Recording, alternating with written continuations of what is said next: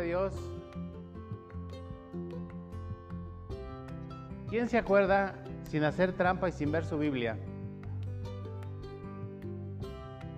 De la tercera fila para allá, ¿quién se acuerda qué dice Romanos 8.1?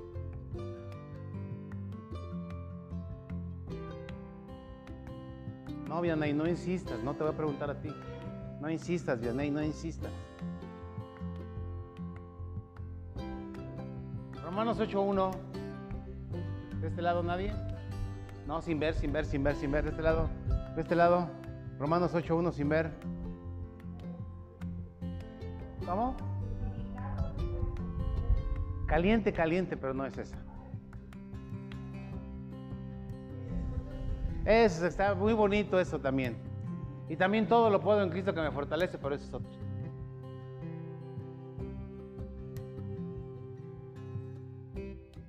Están listos?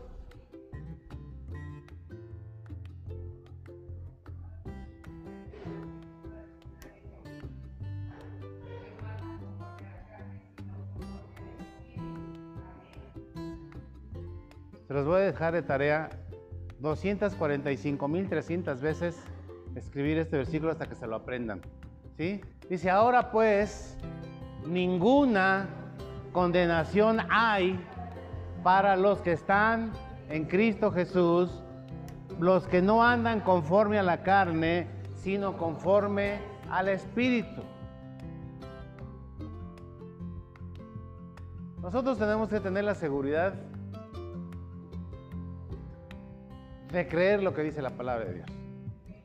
Si la palabra de Dios dice una cosa, nosotros la tenemos que creer, aunque no la entiendas. Va a haber muchas cosas que no las entendemos, pero hay que obedecerlas. Porque a veces nosotros ponemos nuestro razonamiento por delante, ¿verdad? Decimos, no, pero es que no lo entiendo, es, a ver, no, no, no, no sé, o sea, no lo voy a hacer hasta que lo entienda. Y muchas veces no hacemos nada porque no alcanzamos a entender, ¿cierto? Entonces, el Señor dice, ¿sabes qué? Obedéceme, aunque no lo entiendas más adelante, lo vas a entender. ¿Cierto? ¿Sí? Porque Dios no te da la explicación así de momento. Él te dice, obedéceme y después lo vas a entender. ¿Cierto?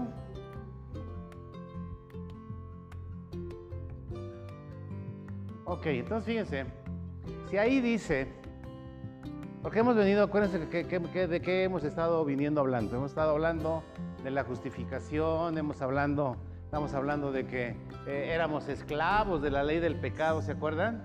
Y que el Señor nos hizo libre de la ley del pecado para meternos a la ley del Espíritu, ¿cierto? Entonces, cuando nosotros vivimos en la ley del Espíritu, ya no vivimos según las normas de la carne o de este mundo, sino ahora vivimos bajo las normas de la ley del Espíritu, en el cual tenemos vida, libertad. Vida y libertad, ¿cierto? Entonces, por eso cuando Pablo empieza en el versículo 1 de capítulo 8, ¿verdad? Porque ya entendimos lo que decía el, 7, ¿se acuerdan? ¿Sí? Pablo decía que el hombre natural no podía hacer las cosas que él quería hacer, sino las cosas que no quiero hacer, eso hago. ¿Por qué? Dice, porque estoy bajo la ley del pecado. ¿Sí? Y el pecado nos obliga, ¿por qué? Porque estamos prisioneros del pecado, de la ley del pecado, ¿verdad? Entonces, cuando nosotros entendemos y somos libres de esa ley, entonces Pablo asegura y asevera que dice que ninguna condenación hay para los que qué. Fíjense, fíjense, fíjense. A veces no alcanzamos a entender exactamente lo que quiere decir la escritura, ¿verdad? Porque ahí dice, ahí dice, ninguna condenación hay para los que creen en Cristo Jesús. ¿Sí eso dice? Ninguna condenación hay para los que creen en Cristo Jesús. ¿No? Entonces, ¿qué dice? Para los que están. ¿Y qué diferencia hay entre creer y estar? O sea, lo mismo, ¿no? ¿Tú crees en Cristo? Tú, tú, tú, tú pregúntale a los de allá afuera y van a decir, sí, sí creo, ¿verdad? Pero no están, ¿sí? Una cosa es que dicen que creen y otra cosa es estar. ¿Cierto?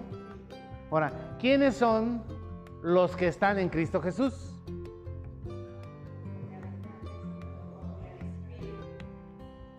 ¿Los que qué? Los que no andan conforme a la carne, sino conforme al Espíritu.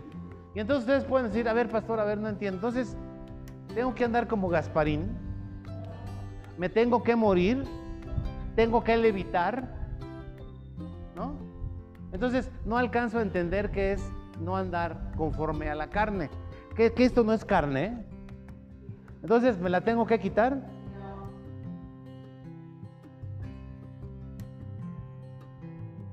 Entonces, ¿qué tengo que hacer?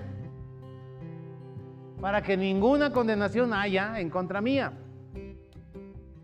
¿Qué es lo que tengo que hacer?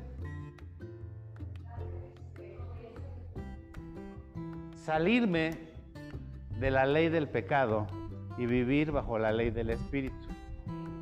¿Sí? ¿Y qué es salir de la ley del pecado y vivir bajo la ley del Espíritu?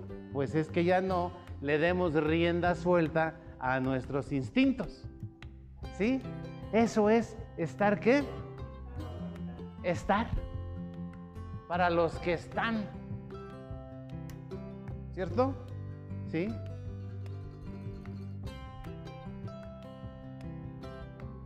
Porque todos los que van a una congregación pueden decir, ah, no, yo voy a una congregación, tengo 20 años, 30 años estar en una congregación y yo no tengo ninguna condenación. Pero tu vida no da testimonio de ser cristiano o de ser cristiana. Entonces quiero decirte, amado, amada, que no estás viviendo en Cristo Jesús. No es lo mismo saber la ley, salirse de la ley, y otra cosa es vivir en la ley.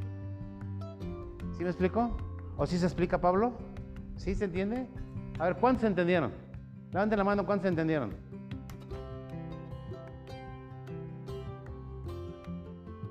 Ok, los que no entendieron se van a ir al infierno.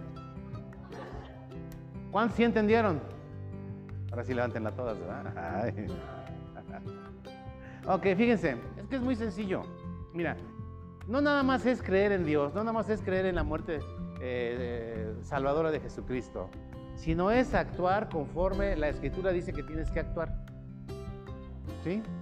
Y yo lo pongo, lo pongo, pongo ejemplos muy claros como, como el de los que trabajan en alguna organización, en alguna empresa, ¿no? ¿Qué sucede para que te contrate una empresa? Primeramente, eh, la empresa, primeramente la empresa hace una, solicitud de empleo, ¿verdad? Y hace un perfil de la persona que andan buscando. Si tú llenas el perfil, pues haz tu solicitud, la mandas, te entrevistan, ¿verdad? Si llenas el ojo, si llenas el perfil, pues te dicen, ok, usted va a ser el afortunado para que trabaje, colabore con nosotros. Pero este es mi reglamento interior de la empresa, ¿cierto? ¿Sí? ¿Qué te dicen?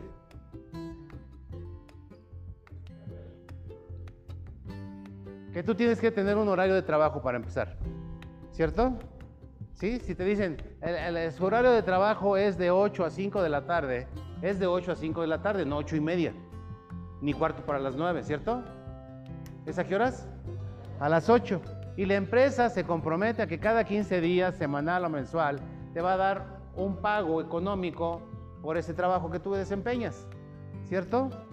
¿Y la empresa qué hace? Pues te paga, ¿no? Y cuando no te paga, ¿qué dices?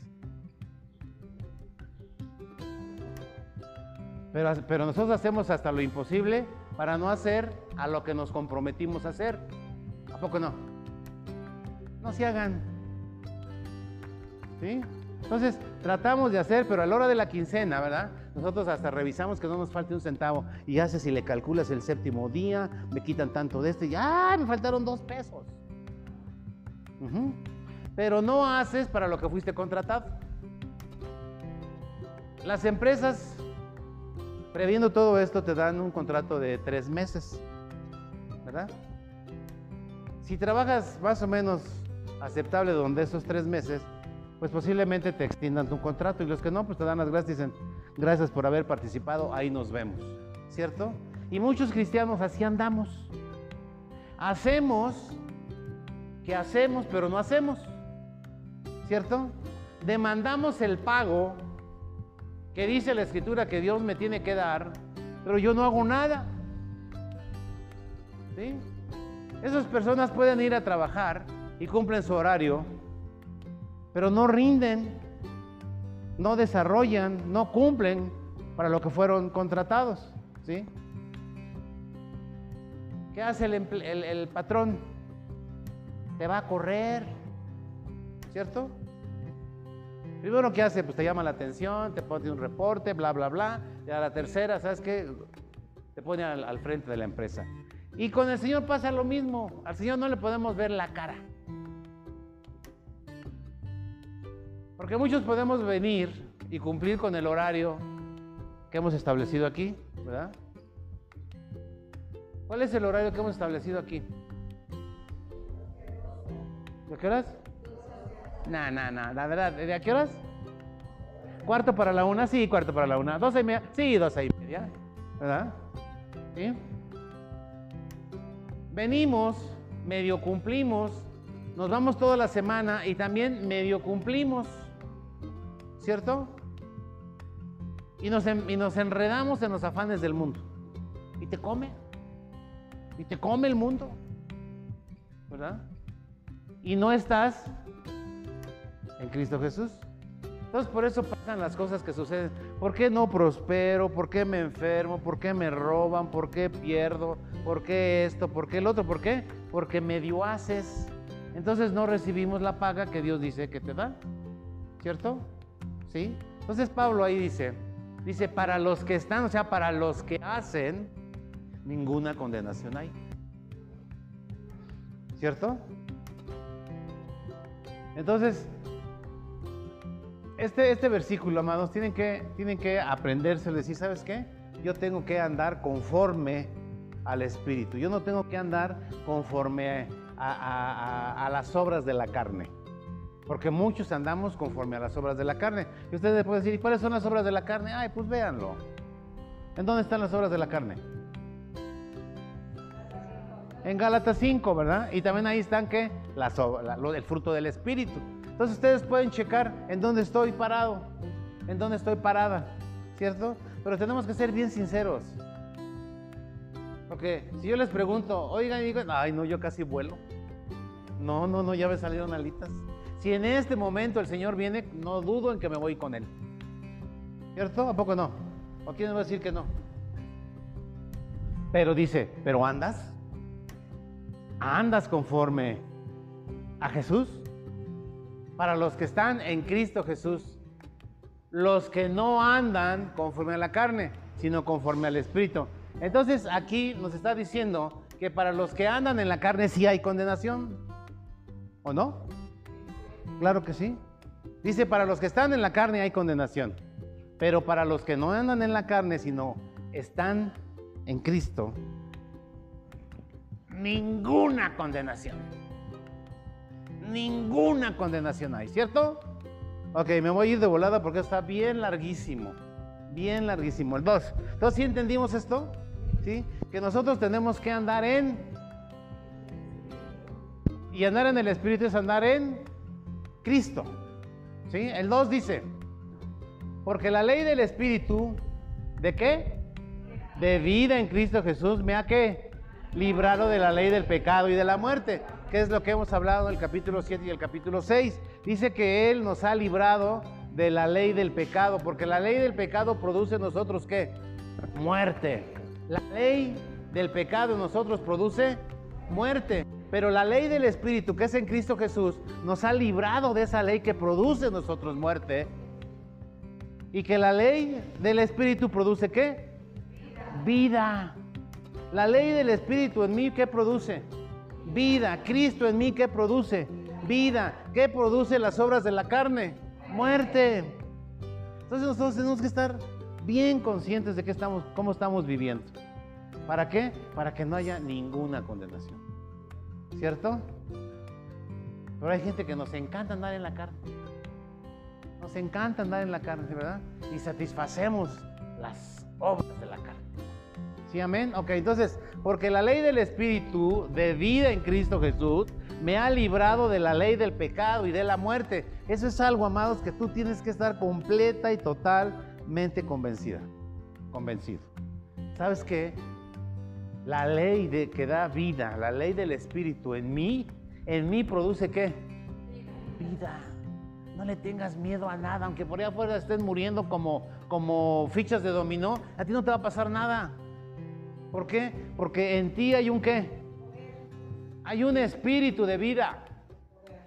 Hay un espíritu de vida. Los de allá afuera que se mueren es porque tienen un qué. Si no, no se mueren. Están bajo la ley de qué. Ay, pero que yo he oído que se murió, ya se murió un pastor y que no sé qué, pues allá él. Si ahí dice, si ahí dice que el espíritu que está en mí produce vida, yo no espero morirme por nada que el mundo eh, suceda en el mundo. ¿Sí? Aunque se caiga el puente de universidad. Bueno, eso dice Ana, ¿no?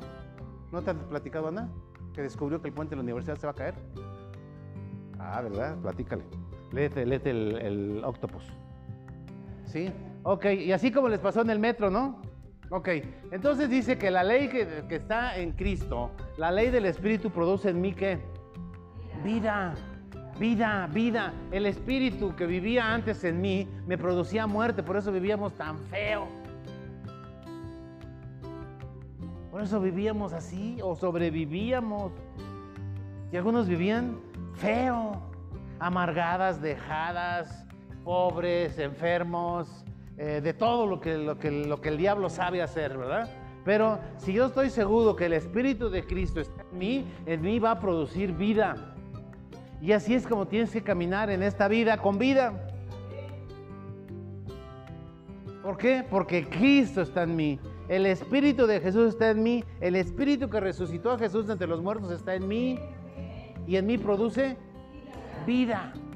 Vida vida, vida, vida, porque la ley del Espíritu, o sea, si cuando Pablo dice ahí ley, es porque es comprobable 100%, si no, no fuera ley, ¿cierto? Serían teoremas o X cosas, ¿no?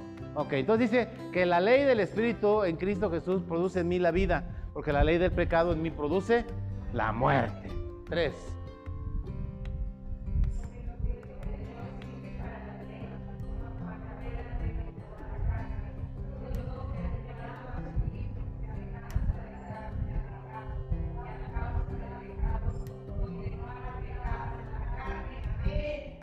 Porque lo que era que imposible para la ley, por cuanto era débil por la carne, Dios enviando a su Hijo en semejanza de carne de pecado, fíjense, semejanza, semejanza de carne de pecado, y a causa del pecado, ¿qué? Condenó al pecado en su carne.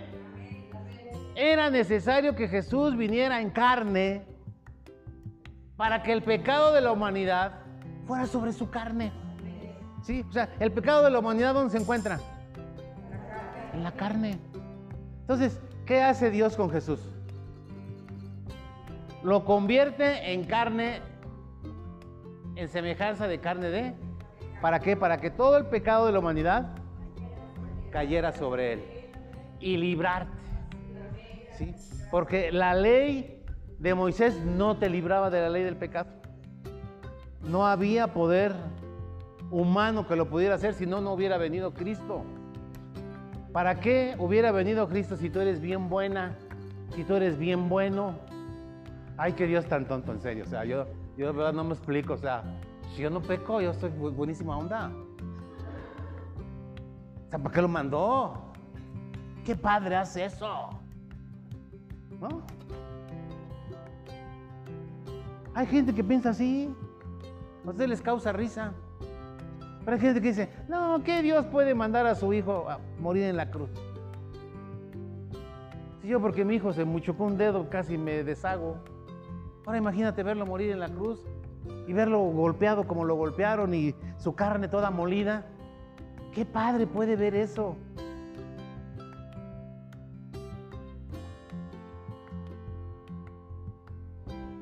¿Qué dice Juan 3:16?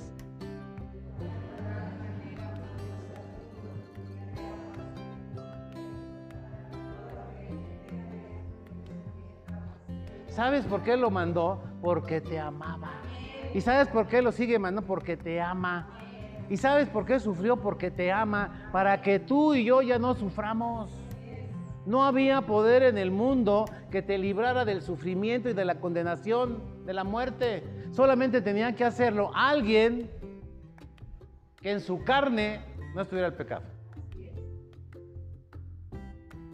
Por eso el nacimiento milagroso de Jesús, vamos a decirlo así, ¿no? ¿Por qué? Porque por la herencia de Adán y Eva, todos los descendientes de la raza humana están condenados. Entonces, ¿qué tuvo que hacer Dios?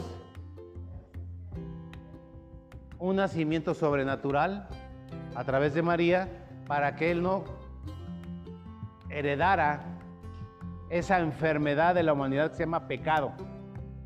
¿Cierto? Y entonces sobre él, órale, se fue todo el pecado del hombre. ¿Sí me van entendiendo? ¿Sí? ¿Voy muy rápido? No, porque voy a ir más rápido. Cuatro. Para que la justicia de la ley se que se cumpliera en nosotros, que no andamos conforme a la carne, sino conforme al Espíritu. Cinco. Porque los que son de la carne, ¿qué? piensan en las cosas de la carne, pero los que son del Espíritu, en las cosas del Espíritu. ¿Sí? O sea, nosotros como seres espirituales, o sea, tenemos que entender, tenemos que entender algo. Mírense en el espejo. ¿Cuándo se ven en el espejo? Todos nos vemos en el espejo. Algunos más que otros, ¿no? Pero todos nos vemos en el espejo, ¿verdad? Pero quiero decirte que lo que ves en el espejo no eres tú.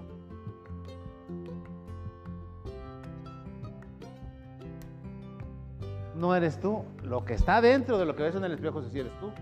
¿Cierto? ¿Sí? ¿Por qué? Porque nosotros somos qué? Espíritu. Nosotros somos qué? Espíritu. Y como seres espirituales, tenemos que pensar solamente en las cosas que son espirituales. ¿Cierto? ¿Sí? Así es como tenemos que actuar tú y yo. Por eso es que nosotros tenemos que dar testimonio a los de afuera que verdaderamente somos seres espirituales, no personas religiosas fanáticas, ¿sí? Sino que tu vida sea diferente a los de allá afuera. Porque los de allá afuera piensan solamente en las cosas de la carne, pero tú como espiritual debes de pensar solamente en las cosas que son espirituales, en las cosas del espíritu, ¿cierto? ¿Y eso cómo lo vas a discernir? Pues a través del espíritu que está en ti. Amén. Seis. Porque al cumplir, al ocuparse de la carne es muerte, pero el ocuparse del Espíritu es vida y es paz. ¿Sí? ¿Cuántas enseñanzas hay en este mundo que te lleva a la muerte? Todas. ¿Qué te dicen las enseñanzas de este mundo?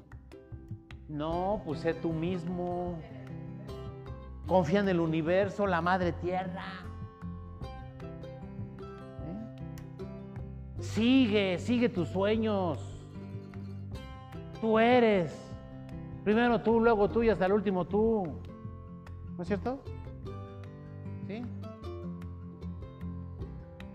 Y todas las enseñanzas así de, superación exaltan el yo carnal, porque no tienen ni idea del yo espiritual, sino exaltan todo lo que es carnal. ¿Sí?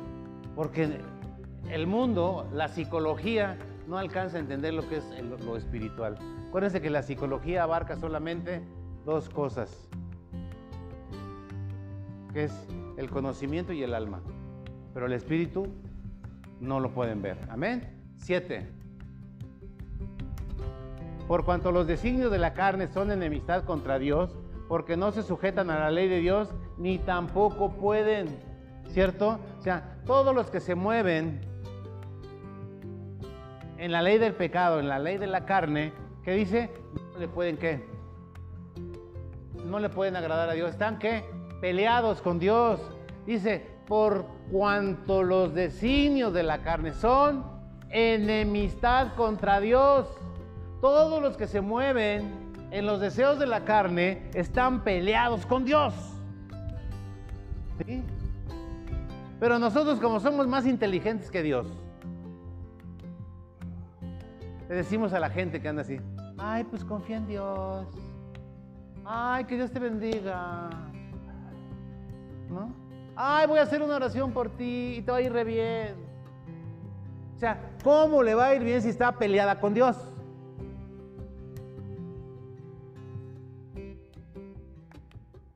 Dios le dijo a Job, dijo, Job, enséñame una persona en la Biblia que esté contra mí y que le haya bien, le haya ido bien. Muéstrame una. Es que no hay. Todas las personas que están contra Dios no les va a ir bien nunca. Entonces, los designios de la carne, este, ¿qué, ¿qué, hace? Están contra Dios, estamos peleados o estábamos peleados con Dios porque no se sujetan a la ley de Dios, ni tampoco pueden, lo vimos en el capítulo 7 de Romanos, no podemos, o sea, necesita haber una ley más grande para que nos libere, que es la la ley del Espíritu. 8. Y los que viven según la carne no pueden agradar a Dios.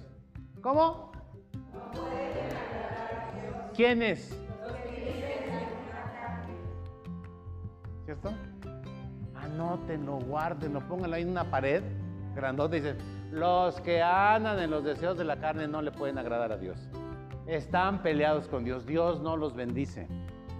Pero nosotros bendecimos a diestra y a siniestra, soltamos bendiciones como que, ay, Dios te bendice mi hermano, ay, Dios te bendice hermano, ¿no? Pero no lo confrontas con el pecado en el que está viviendo. ¿No es cierto? de que le digan, mira mi hermanito, mira, mira amigo, hermano, paisien, paisano, abuelita, tío, compadre, vecino. Si no cambias tu manera de vivir,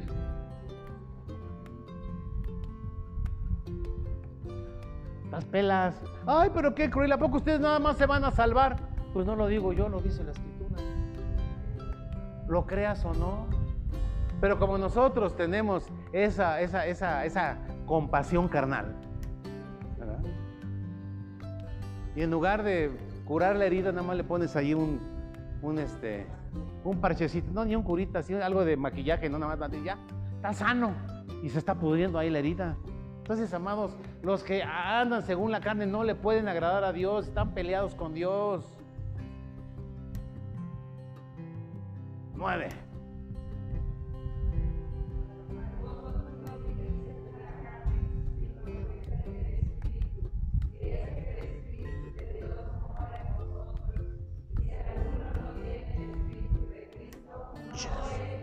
Ay, qué duro. Quítenle, no vamos a ponerle otra.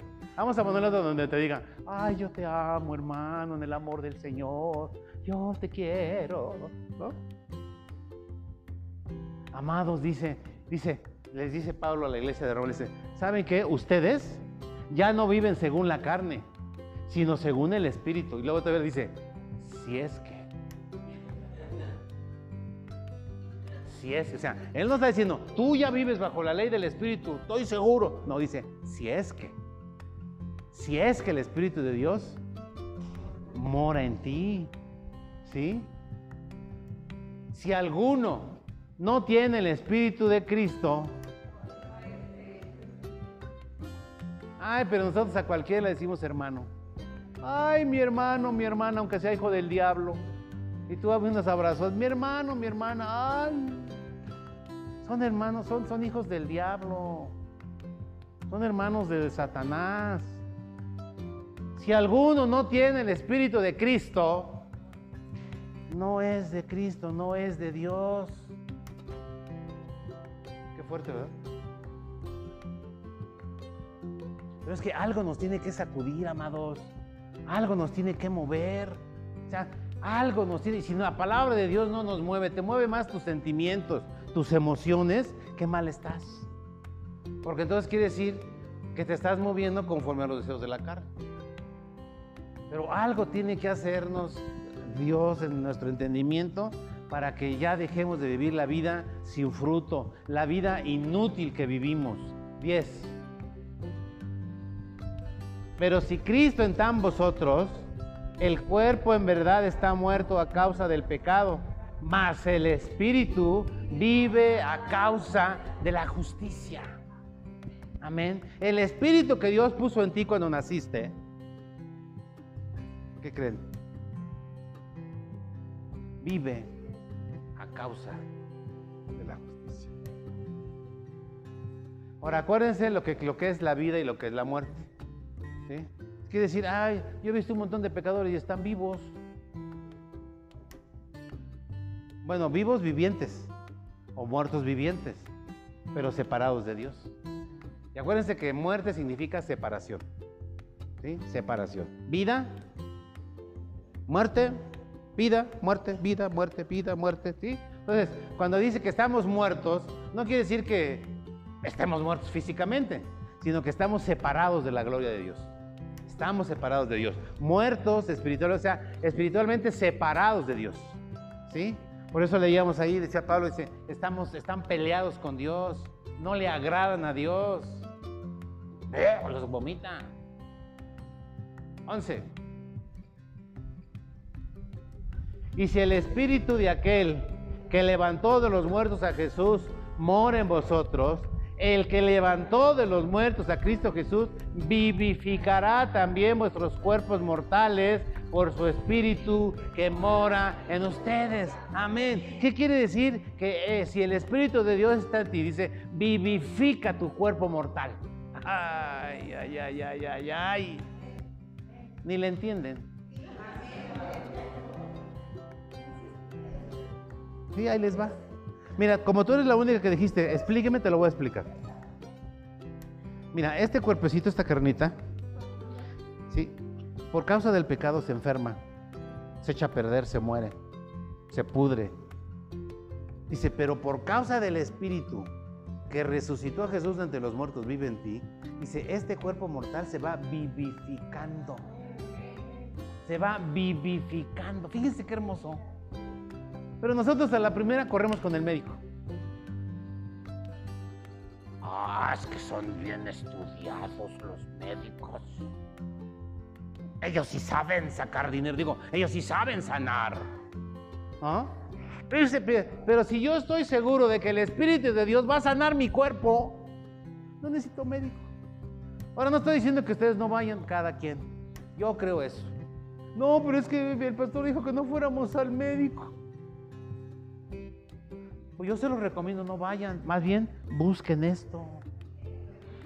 Busquen esto. Dice ahí, fíjese, es que en serio, o sea, dice, y si el espíritu de aquel que levantó de los muertos a Jesús mora en mí, el que levantó de los muertos a Cristo Jesús vivificará también mi cuerpo. Vivificará mi cuerpo entonces, ¿yo qué tengo que hacer para ser sano? Buscarlo, buscar el Espíritu de Dios que mora en mí. Y entonces mi cuerpo que está todo así ya descompuesto, empieza a acomodarse, empieza a vivificar, empieza a sanar. Empieza a sanar, porque Él es el sanador. Dijo, yo soy Jehová Rafa. Yo soy tu sanador. ¿Y cómo te va a sanar? Ve al médico para que Dios te sane. Dice que por el cuerpo, por el cuerpo, por el espíritu que levantó Jesús entre los muertos y mora en tu cuerpo, Él vivificará tu cuerpo. ¿Sí? Ahora, si ustedes tienen otra interpretación de esto, me gustaría que nos lo dijeran, ¿verdad? Entonces, amados, esto es palabra de Dios, esto es la neta del planeta. ¿Sí? 12.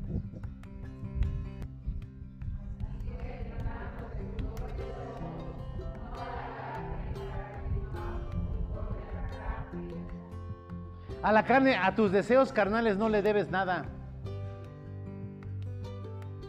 No le debes nada, sino más bien nosotros somos deudores al Espíritu. ¿sí? Entonces, así que hermanos, deudores, eh, ah, deudores somos, pero no a la carne.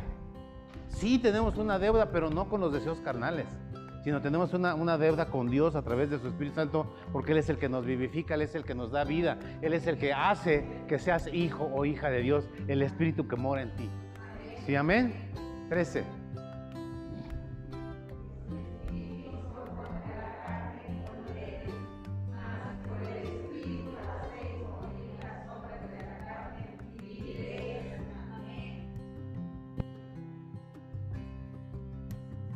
Tenemos todo para hacerlo.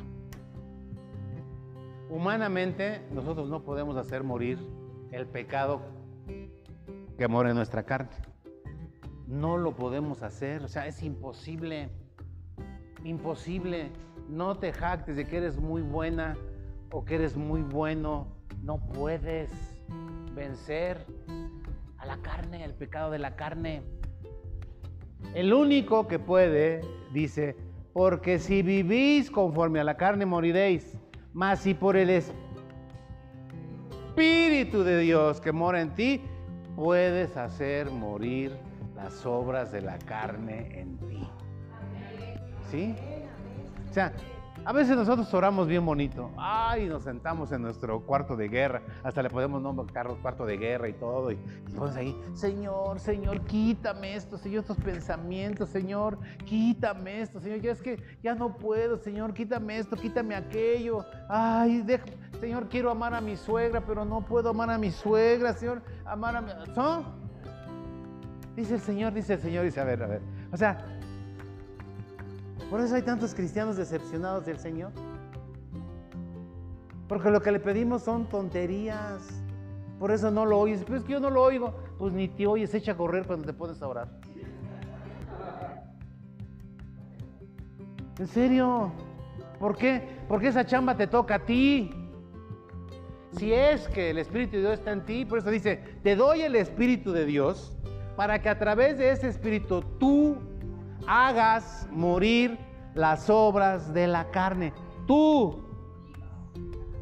No yo. Tú.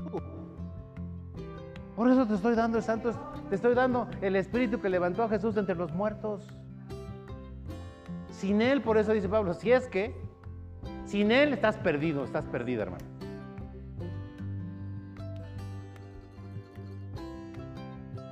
Mas si por el espíritu haces. ¿Quién? ¿Quién hace? Yo. ¿Quién hace? Yo. Si yo hago morir las obras de la carne, viviré. Viviré. Ya no voy a ser igual.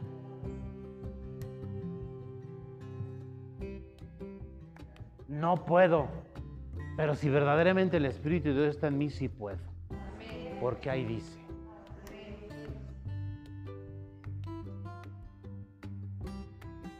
¿Tienes un vicio que no puedes dejar? No quieres dejarlo, si puedes, si es que el Espíritu Dios está en ti. Si tienes una boca muy floja, el Espíritu de Dios te la cierra. Si tú quieres, ¿eh? Porque por un lado dices, Señor, ya no quiero ser chismosa, pero por otro lado, ay, ¿qué crees, man? Fíjate que güey. Y empiezas, ¿no?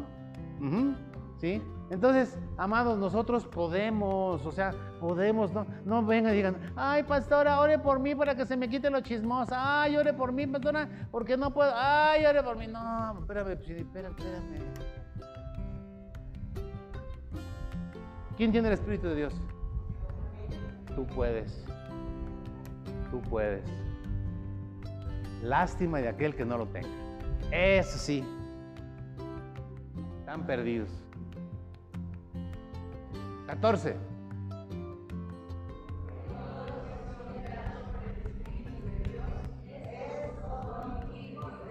Amén. Todos decimos que somos hijos de Dios, pero cada quien hace lo que se le pega la gana.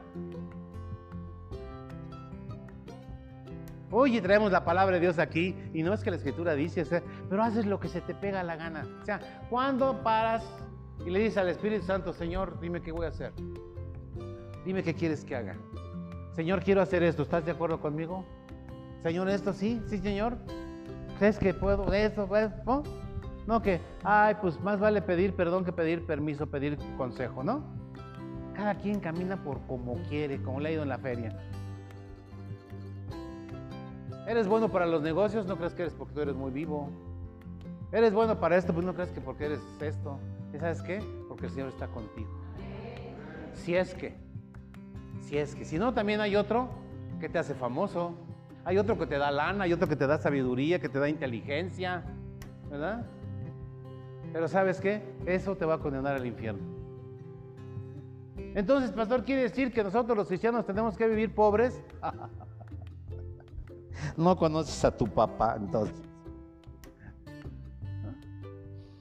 Imagínate que tienes un papá bien rico y tú viviendo en la pobreza más vil.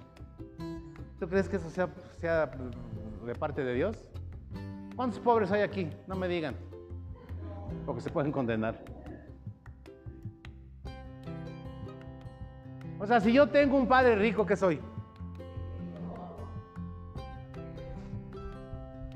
¿No? Pero andamos ahí contando chiles. No, es que Dios me quiere pobre. No, es que el dinero no es la vida, es tan solo vanidad. ¿No? ¿No es cierto? Y nos queremos volver bien espirituales. ¿Sabes por qué? Porque en la iglesita de al lado de donde venías, ahí sí te obligaban a ser pobre. Y hacían hasta votos de pobreza. Entre más pobre, más espiritual. Eso es arrancado del diario del diablo.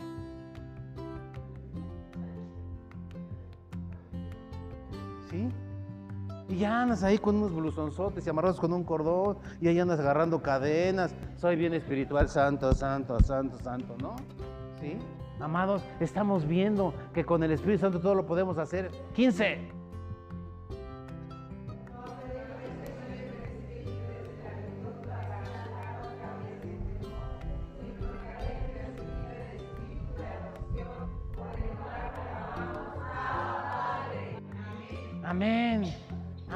Amén, amén, amén. Una historia en la Biblia Hay una historia en la Biblia que no se las voy a platicar ahorita porque está media larga y eso está más largo. Me lo reservo. Nada más les digo que había, hay un caso así rapidísimo, que había una persona que era de sangre real, pero que vivía en un lugar que se llamaba Lodebar, que significa un lugar de extrema pobreza. De ahí salen los famosos barrios que le llaman ahora, ¿no?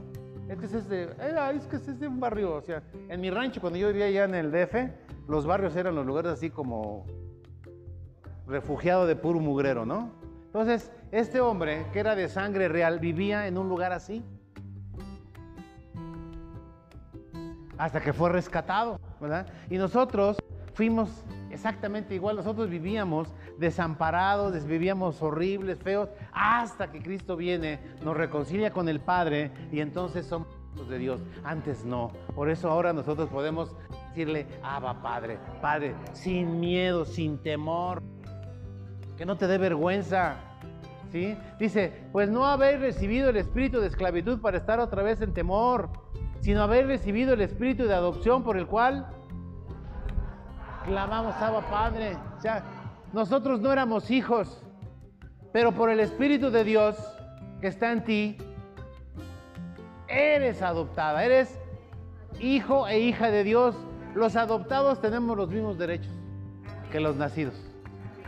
Por eso Jesús, que nació del Padre, somos hermanos y coherederos del reino juntamente Jesús. O sea, no vas a recibir más ni más a recibir menos. ¿Sí? O, eso, eso dice ahí, ¿no? ¿Sí? Si somos hijos del Dios, somos hijos del Dios. 16.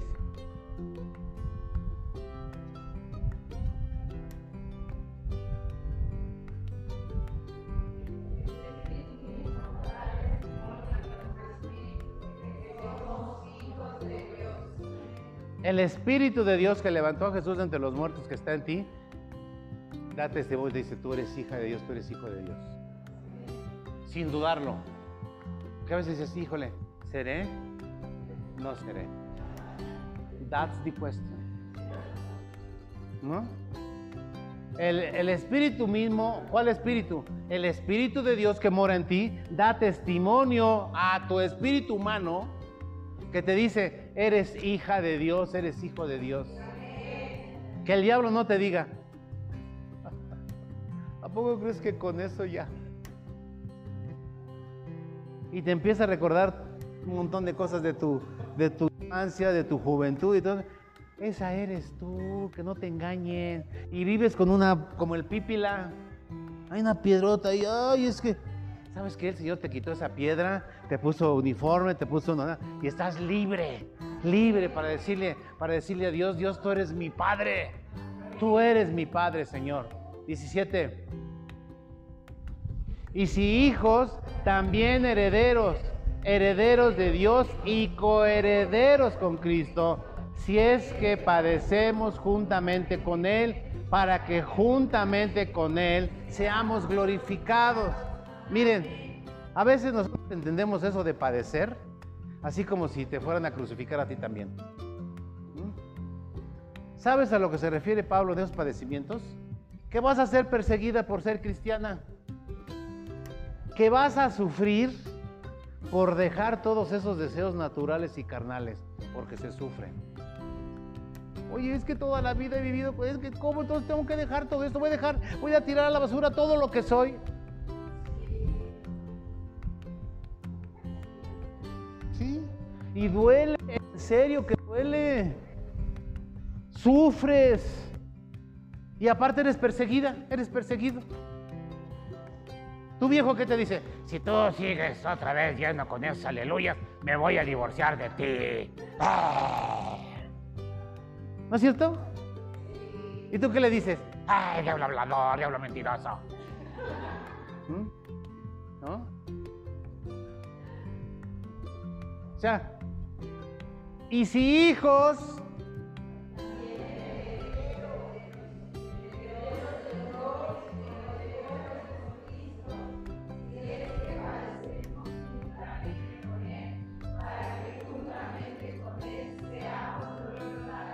Cuando la escritura dice, cuando Jesús les dijo, toma tu cruz y sígueme, no es una cruz literal, amados. No es de que vayas con el carpintero y le digas, oye, hazme una cruz, pero bien pesada, porque Jesús me dijo, tomara mi cruz y ahí voy. No, bueno, sí, pero no. O sea, ¿a qué cruz se refiere? Es que pongas en la cruz de Jesús tu naturaleza humana para que mueras a tu yo. Jesús murió en lo natural, pero resucitó un hombre espiritual. Que es como nosotros tenemos que ser. Dice, dice que, si, que si la semilla no muere y cae a tierra, nunca vamos a tener un fruto nuevo.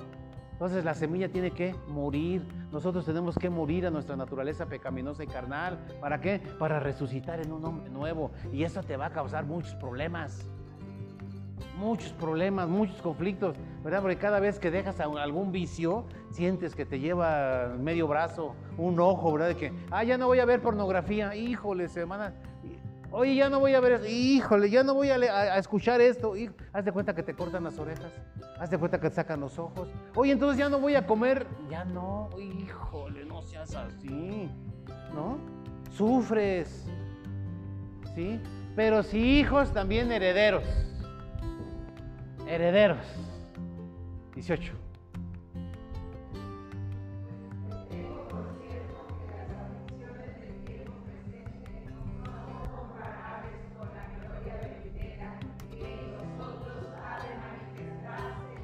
Amén, amados.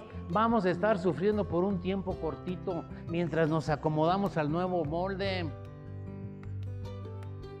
Mientras nos acomodamos al nuevo molde, vamos a sufrir es como cuando estás así, este, exceso de peso y te quieres poner unos pantalones cinco tallas menos, ¿no? Echas una lonja para acá, echas la lonja para acá y le pones y nomás no entran, ¿no? No entran. Y luego te pones la matadora, ¿verdad? dices, viejo, amárrame y órale, le jalas. Y tiene que entrar, ¿verdad? Pero ¿qué pasa ¿Qué pasa cuando dejas el mismo, el tipo de alimentación que llevas, los vicios tan asquerosos que tenemos? Vas a sufrir, pero vas a empezar a perder lonjitas. Ah, caray, ah, caray, ah, caray, ah, caray, ah, caray. Mira, viejo, ya me queda. ¿Sufriste? ¿A poco no? Ay, pero no me digan que tengo que dejar el pan, por favor. No, no, no, el pan no. Todo menos el pan. ¿Y la chela? No, no, no. Bueno, ya saben cada quien lo que tiene uno que dejar, ¿no? ¿Sí? Esos son los padecimientos, esos son los sufrimientos. ¿Cierto? Ok, pero Pedro dice, ¿sabes qué? Por ejemplo, esos gorditos, no volviendo a los gorditos o los flaquitos que tienen que subir, ¿verdad? Sufren, pero al final dicen, ah, sí es como me quiero ver. Oye, qué bien me siento. Me siento más fuerte, me siento más seguro, me siento más segura, me siento más esto, me siento mejor, me siento como nueva. Pues sí, pero pasaste un padecimiento corto, pero al final está todo dar. Es lo mismo. Nosotros tenemos que dejar todas esas cosas carnales que nos separan de Dios para cuando estemos en la presencia de Dios digas, valió la pena todo.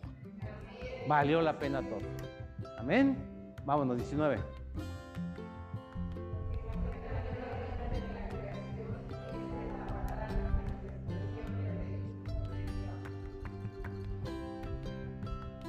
No, pues quién sabe qué dice eso. Vámonos. No, no es cierto. Dice, porque el ardiente, dice, porque el anhelo, fíjense, el anhelo ardiente de la creación, ¿qué dice?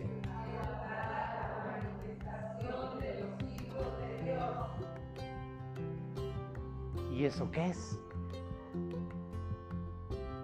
Acuérdense que la creación fue hecha para servirte. En los tiempos bíblicos, cuando Dios creó al hombre, la, creación la hizo para que le ayudara al hombre. Todo estaba a favor del hombre. Cuando el hombre peca, la naturaleza o la creación también fue sometida a esclavitud. Hasta que el hombre, o sea, nosotros, volviéramos, volviéramos a qué? A clamar por la creación. Decirle a la creación, ¿sabes qué? Eres libre de la esclavitud. Nosotros tenemos que hablarle a la creación de Dios, porque la creación se volvió en contra del hombre, acuérdense. Pero ahora nosotros tenemos que revertirlo, porque la creación está esperando la manifestación de los hijos de Dios. O sea, nosotros tenemos que manifestarnos a favor de la creación de Dios. ¿Sí? ¿Sí? Ok, vámonos.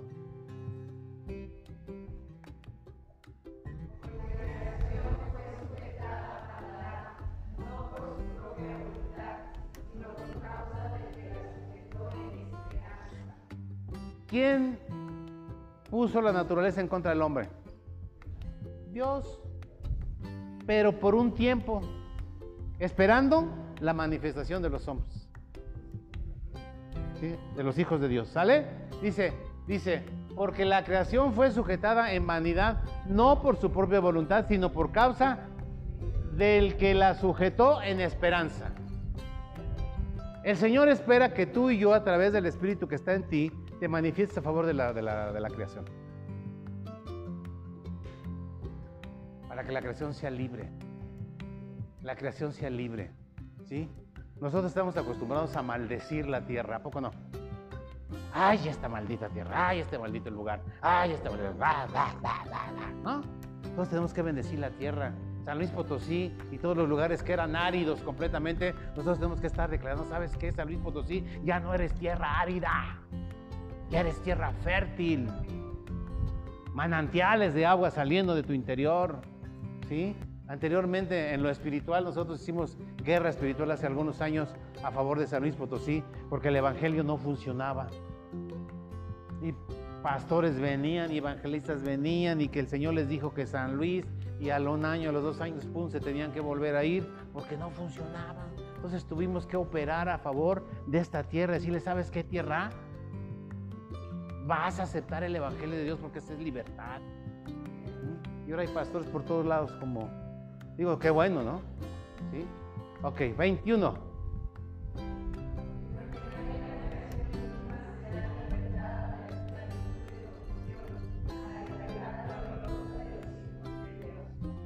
¿Sí? ¿Está claro? ¿Sí? La creación está esperando la manifestación gloriosa de los hijos de Dios para traerla qué? A libertad. 22.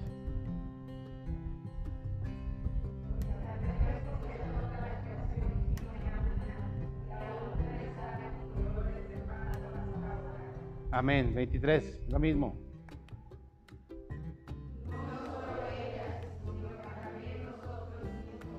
Que tenemos las primicias del Espíritu, nosotros también gemimes dentro de nosotros mismos esperando la adopción la redención de nuestro cuerpo. Aleluya, aleluya, aleluya, aleluya. Este cuerpo que tenemos no va a ser el mismo que va a estar en la presencia de Dios.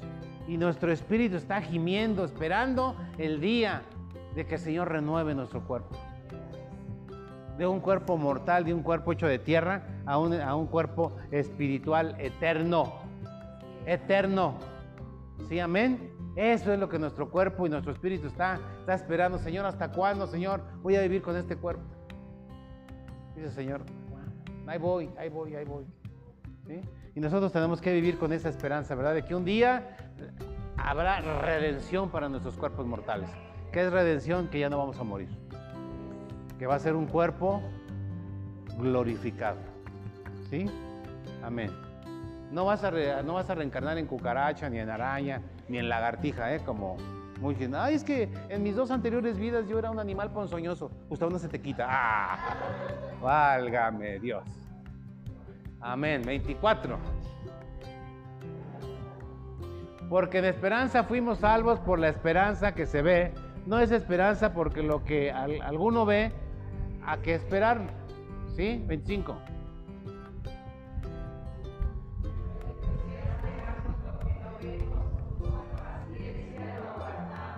Sea, no vemos completamente el reino de los cielos, pero sabemos, lo sentimos que existe y está. ¿Verdad? Pero esa es nuestra esperanza. ¿Sabes que No lo veo, pero estoy seguro. Yo no veo a Jesús así físicamente, pero sé que existe. Yo no veo a Dios, yo no veo esto, pero sé que está. Y con esa esperanza yo vivo. Con esa esperanza yo vivo. ¿verdad? Aguardamos pacientemente hasta el día de nuestra redención para ver la gloria de Dios en todo su esplendor. Amén. 26.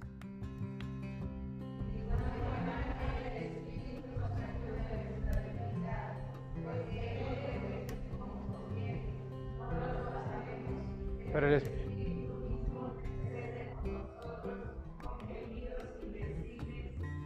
Amén. Ok, aquí está hablando de que dice que, el Espíritu que mora en nosotros nos ayuda ¿qué? en nuestra debilidad para que oremos y pidamos conforme a la voluntad de Dios, ¿verdad? ¿Cómo? A través de el hablar en lenguas. Porque dice que el Espíritu intercede por nosotros con gemidos, ¿qué? Nuestro entendimiento no entiende, pero tu espíritu sí lo entiende, ¿verdad? 27. Mas el que escudriña los corazones sabe cuál es la intención del espíritu, porque conforme a la voluntad de Dios intercede por los santos. Amén. El Espíritu Santo, cuando nosotros empezamos a hablar en lenguas, empezamos a orar y estamos hablando, ¿verdad? Dice que el mismo Espíritu está intercediendo por los santos. ¿Quiénes son los santos? No los de Torreón que golearon al Querétaro ayer, ¿eh? No, no, no, no. Sino quiénes son los santos según la Biblia. ¿Saben lo que quiere decir santo? Apartado, apartado para. Entonces nosotros fuimos apartados porque nosotros somos esos santos. O sea, el Espíritu de Dios, aquel que está orando en lengua, está intercediendo por los santos. Amén. 28. Y sabemos que los que amamos a Dios, todas las cosas les ayudan a bien. Esto es a los que conforme a su propósito son llamados. Amén. Nosotros tenemos que tener la seguridad de que Dios tiene planes y, situaciones especiales para ti, aunque a veces no funcione como tú quieras. ¿Sí? ¿Por qué? Porque ahí dice, dice que sabemos que los que amamos a Dios, Todas. No dice algunas, ¿verdad? Dice, todas las cosas les ayudan a bien. Esto es, a los que conforme a su propósito son llamados. Nosotros fuimos llamados y cualquier cosa que te suceda es porque Dios tiene algo preparado para ti. ¿Sí? Algo preparado para ti, ¿verdad? Porque a veces nosotros echamos chispas, ajos y cebollas, ¿verdad? Porque las cosas no te salieron o porque te pasó algo. ¿Sí? Vas saliendo de tu casa, ¿verdad? Vas saliendo de tu casa y ¡ching! Una llanta ponchada. ¡Ah! ¡Qué coraje da, ¿no? ¿No les da coraje una llanta ponchada? ¿Verdad que sí? Y empezamos a renegar, ¿verdad? Lo que tú no sabías es que si tú hubieras salido del momento te chocan allá a la vuelta. ¿Qué crees? Hubo cuatro muertos allá. No, hombre, hubo un accidente. No, no, no, no, no. El Señor te libró de eso, ¿verdad? Aunque tuviste que cambiar una llanta. Pero nosotros sabemos que todas las cosas nos ayudan a bien. Amén. 29. Porque los que antes conoció también los predestinó para que fuesen hechos conforme a la imagen de su Hijo, para que Él sea el primogénito entre muchos hermanos. Jesús es el primogénito de los hijos de Dios y es el primogénito de los hermanos, de nuestros de nosotros. Sí, amén. ¿Por qué? Porque Él nos predestinó desde antes, conforme a su voluntad. 30.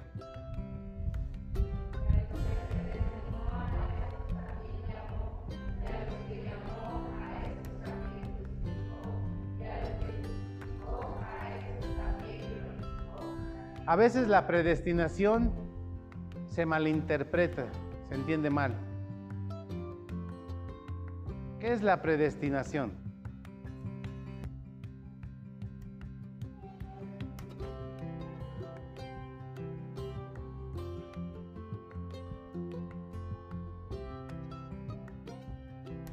Viene dos prefijos, pre, me fijo, luego sufijo.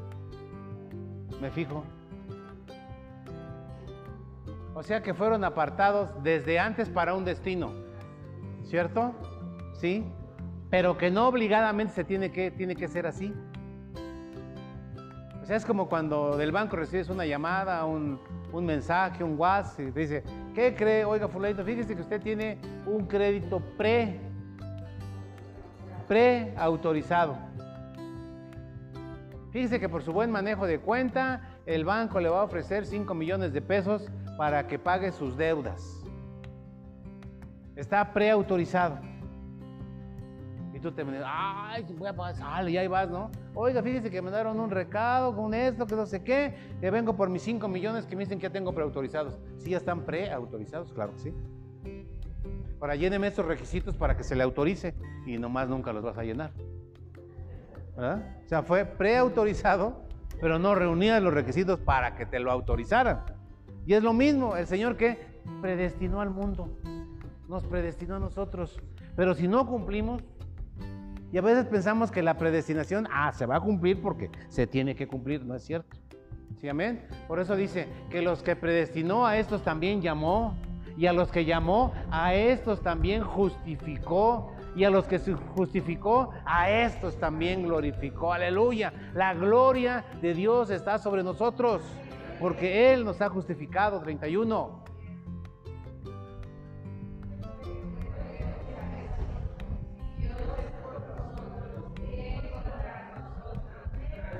O sea, amados, no tengamos miedo de nada. El Espíritu de Dios que está en ti te da vida, te da seguridad. Por eso te dice, si Él está por contigo, ¿quién contra de ti? Pues ¿qué diremos a esto? Si Dios es por mí, ¿Quién contra de mí? ¿Tú crees que un COVID es mayor que Dios? ¿Tú crees que si tu suegra no te ama es mejor que Dios? ¿Tú crees que no? No, amados, o sea, nadie puede hacerte nada.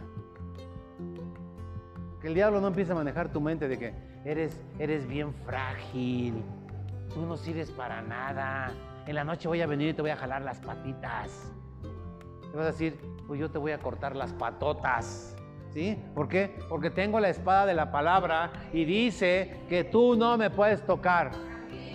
Fui comprada por precio de sangre y tú no puedes hacerme nada. Porque nada, nada puede venir de nosotros. ¿Sabes por qué? Porque Dios está a mi favor. Y si quieres venir en contra de mí, primero vas a pasar por el Señor.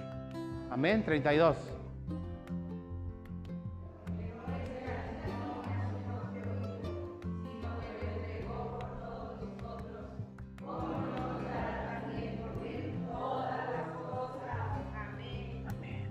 O sea, amados, nosotros fuimos llamados para tener todo. Dice que si somos hijos de Dios, somos coherederos. ¿A qué? A todas las cosas de Dios, ¿cierto? ¿Y qué son todas las cosas de Dios? Y luego dice ahí, si Él, ¿qué? No escatimó ni a su propio Hijo, sino que lo entregó, ¿para qué? Por todos nosotros, ¿cómo no nos dará con Él todas las cosas? Y cuando Él dice todas las cosas, todas las cosas son nuestras. Todo lo que tiene tu papá es tuyo. Todo lo que tiene Jesús es tuyo también. En partes iguales, ¿eh?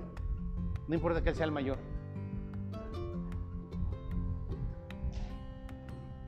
Jesús no escatimó ni a su propio Hijo para que Dios a su propio Hijo, sino que tú, para que tú recibas todas las cosas.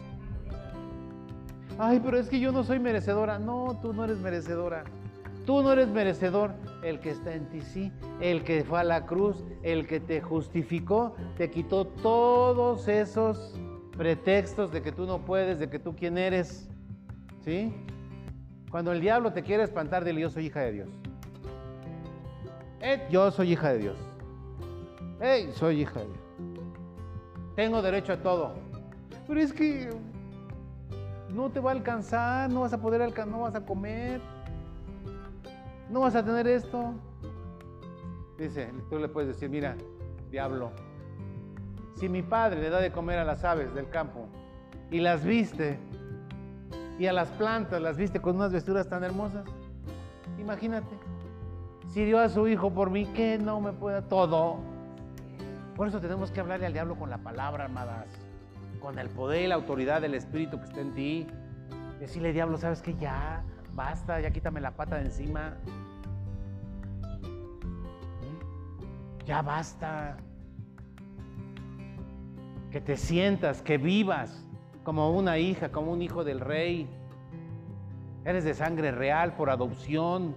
Tienes todo, todo, todo lo que tiene el Padre.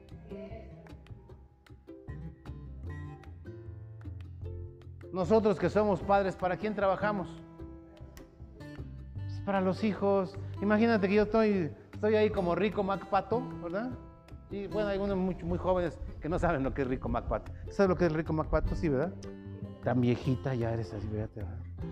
Bueno, como rico MacPato, ¿no? Que se dormía en su, en su dinero y así todo, ¿no? Ah, en su bodega, ¿no? Y, y que lleguen sus hijos y papá, dame. No tengo niño, váyase por allá, ¿no? Algunos padres así son, pero el que yo tengo no. El que yo tengo es, mi hijo, voltee para donde usted quiera, mi hijo. ¿Qué dice? Todo eso es suyo.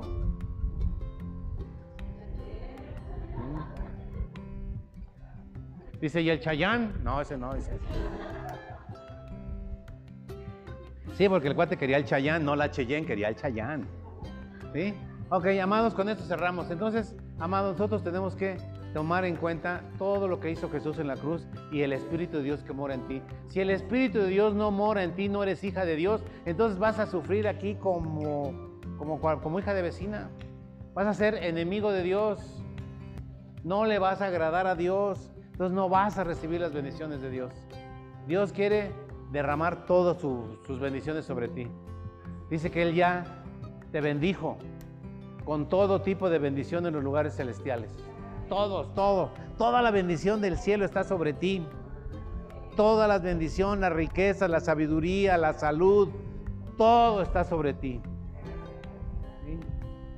Dice que el Espíritu de Dios que levantó a Jesús de entre los muertos vivifica tu cuerpo mortal. Yo declaro sanidad sobre tu cuerpo en el nombre de Jesús.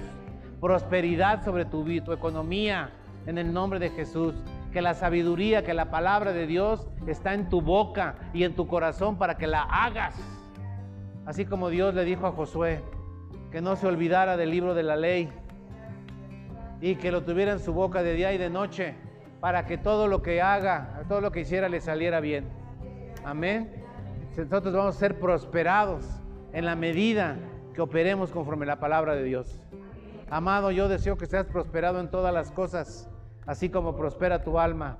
Que tengas salud, paz, amor, riquezas, en el nombre de Jesús. Amén. Gloria a Dios.